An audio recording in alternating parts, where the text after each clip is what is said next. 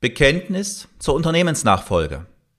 In dieser Folge erfährst du, warum es wichtig ist, deine Bereitschaft zur Unternehmensnachfolge klar zu artikulieren, anstatt zu denken, es sei schon alles geklärt. Viel Spaß dabei! Seit Generationen.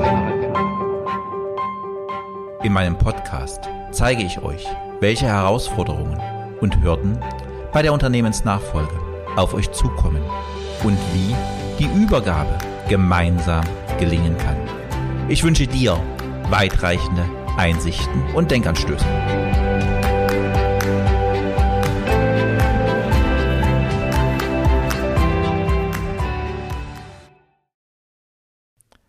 Hallo, mein Name ist Holger Langer. Ich unterstütze Familienunternehmen als Mentor und Coach in der Unternehmensnachfolge. Das Bekenntnis zur Unternehmensnachfolge. Lasst mich mit meiner Geschichte hierzu beginnen. Als ich 16 war, gründete mein Vater ein Bauunternehmen und fragte mich, Holger, wenn du mal mit dem Studium fertig bist, bist du bereit, das Unternehmen zu übernehmen? Ich sagte damals, ja, weil ich wollte ja nicht meine Eltern, meinen Vater enttäuschen. Und somit glaubte ich, sei mein Weg völlig klar. Mit 23 war ich mit dem Studium fertig. Der Partner meines Vaters stieg Hals über Kopf aus dem Unternehmen aus und nun hieß es für mich ran. Aber auch hier hatte ich nochmal die Entscheidung. Denn mit 16 ist das eine sehr, sehr frühe Entscheidung. Und eher eine Entscheidung aus dem Gefühl der Eltern gegenüber heraus als tatsächlich abgewogen und überlegt. Mit 23 hatte ich also die Entscheidung, gehe ich ins Unternehmen oder gehe ich gegebenenfalls in die Politik. Ich war zu diesem Zeitpunkt politisch sehr, sehr engagiert und mir hätte auch der politische Weg und eine politische Karriere offen gestanden. Aber ich habe mich klar für das Unternehmen entschieden, weil ich wollte das, was mein Vater aufgebaut hat, fortführen, weiter voranbringen. Eine Entscheidung. Das Wort sagt es. Entscheidung. Eine Entscheidung ist in der Regel eine Wahl zwischen mehreren Alternativen. Das wird oft vergessen. Oft wird nur gesagt, okay, entweder ich nehme diesen oder jenen Weg. Aber es kann auch noch einen dritten, vierten oder fünften Weg geben. Darauf gehen wir später ein. Entscheidung kommt aus dem Mittelhochdeutschen und heißt absondern oder trennen. Das heißt, wenn ich eine Entscheidung treffe, entscheide ich mich für etwas, aber auch ganz klar gegen etwas. Und wenn ich mich gegen etwas entscheide, dann heißt es auch loslassen. Dann kann das mitunter auch wehtun. Oft erlebe ich, wenn ich mit jungen Menschen zusammenarbeite, Herr Langer, da müssen wir nicht nochmal drüber reden. Das muss doch nicht angesprochen werden, dass ich das Unternehmen übernehme. Das ist doch völlig klar. Es ist klar, weil ich der Sohn bin und weil ich im Unternehmen bin oder die Tochter. Das heißt aber, ich denke, was der andere denkt, was bei ihm im Kopf vorgeht. Und jeder von uns hat andere Bilder. In Teamcoachings verwende ich sehr, sehr gern ein Beispiel. Denke du mal kurz über dieses Beispiel nach. Ein Zug fährt über eine Brücke. Du hast ein Bild. Merk dir kurz dieses Bild. Was war es für ein Zug? War es eine Regionalbahn? War es ein D-Zug? War es ein ICE? War es eine Brücke über eine Straße? War es eine Brücke über einen Fluss? Was war es für eine Brücke? Du merkst, ein ganz einfacher Satz und ganz unterschiedliche Bilder im Kopf eines jeden. Und wenn ich glaube, mit der Unternehmensnachfolge sei alles klar, ohne dass ich es mit meinen Eltern besprochen habe, ist das bei meiner Mutter oder bei meinem Vater genau das Gleiche. Sie oder er hat andere Bilder im Kopf als du. Diesen Missverständnissen musst du ganz klar vorbeugen. Deshalb sprich klar aus, was du möchtest. Was mir auch leider sehr oft in der Praxis begegnet, wenn ich mit einem Junior arbeite, höre ich den Satz, naja, es war schon klar, dass ich ins Unternehmen gehe und dass das Unternehmen übernehmen soll. Aber mich hat ja keiner gefragt. Da klingt das Pflichtgefühl mit. Das Pflichtgefühl, das Unternehmen übernehmen zu müssen. Aber du bist ein Mensch. Du bist ein Individuum. Deshalb entscheide du, ob du das möchtest oder nicht. Und sprich es klar aus. Ein wesentlicher Punkt ist, welche Rolle willst du zukünftig im Unternehmen spielen? Und welche Player gibt es sonst noch alles?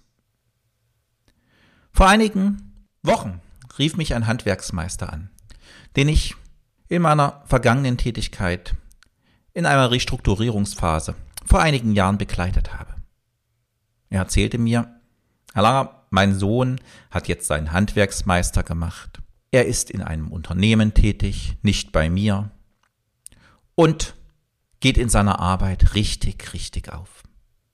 Aber er kann sich nicht vorstellen, in ein paar Jahren mein Unternehmen zu übernehmen.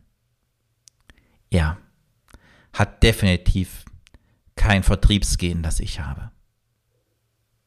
Ich sage ihm, das ist nicht schlimm. Ich setze mich gern mal mit ihrem Sohn zusammen und schaue, was er für Kompetenzen und für Fähigkeiten hat.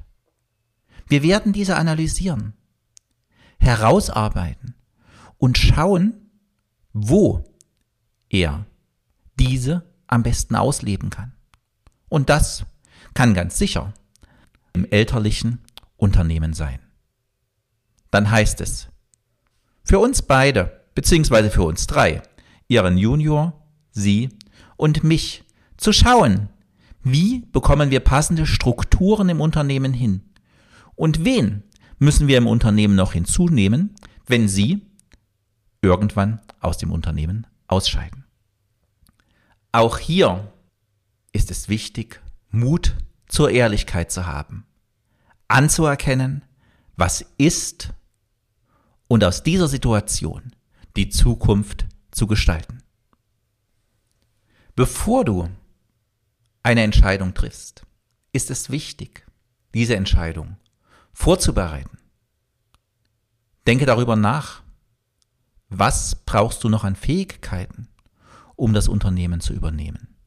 Was brauchst du gegebenenfalls noch an Tools? Was ist auf deinem Weg noch offen?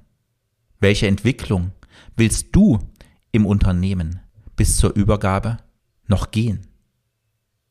In einem Verkaufsprozess eines Unternehmens ist es völlig normal, dass eine Unternehmensanalyse durchgeführt wird. Ich rate auch bei der familieninternen Übernahme dazu. Macht eine interne Unternehmensanalyse. Wo steht das Unternehmen? Wie sehen die Zukunftsperspektiven des Unternehmens aus? Wie ist die Struktur des Unternehmens? Wie sehen die Kunden des Unternehmens aus? All das, was in einer klassischen Unternehmensanalyse, in einem MA-Prozess durchgeführt wird, solltet ihr auch in der familieninternen Unternehmensnachfolge im Vorfeld analysieren. Denn dies hilft dir, sinnvolle Entscheidungen zu treffen. Dann kannst du mit ganz ruhigem Gewissen die Entscheidung zur Unternehmensnachfolge fällen und diese klar aussprechen.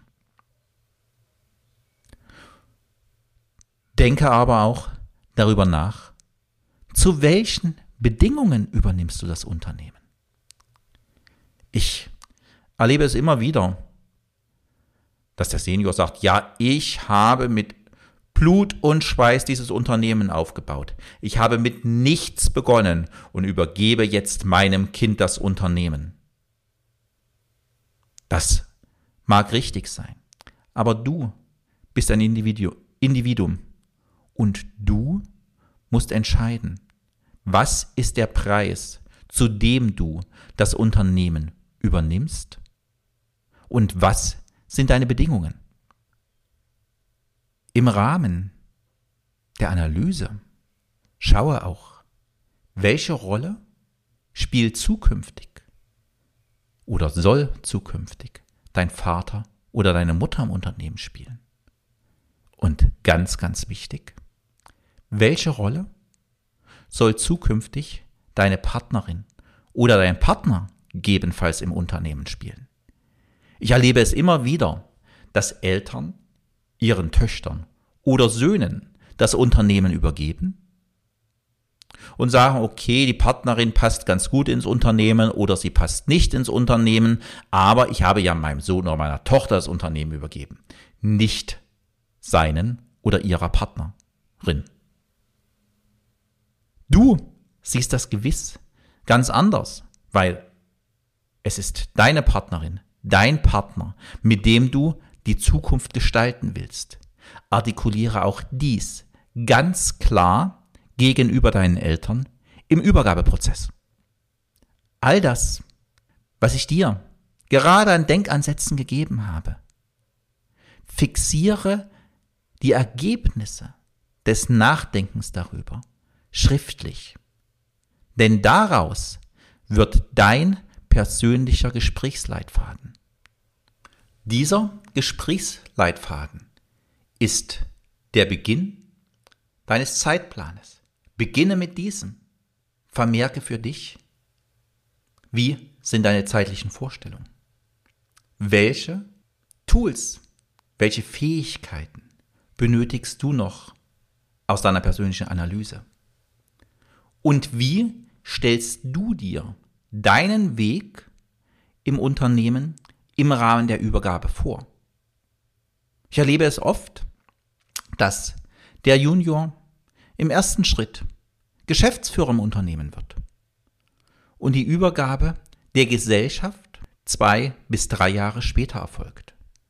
Aber hier passe auch ganz klar auf, dass du als Geschäftsführer die Entscheidung im Unternehmen wirklich treffen kannst und dass der Gesellschafter wirklich nur die Rolle des Gesellschafters hat. Ich erlebe es immer wieder, dass der Vater, die Mutter, den Junior noch berät, dem Geschäftsführer.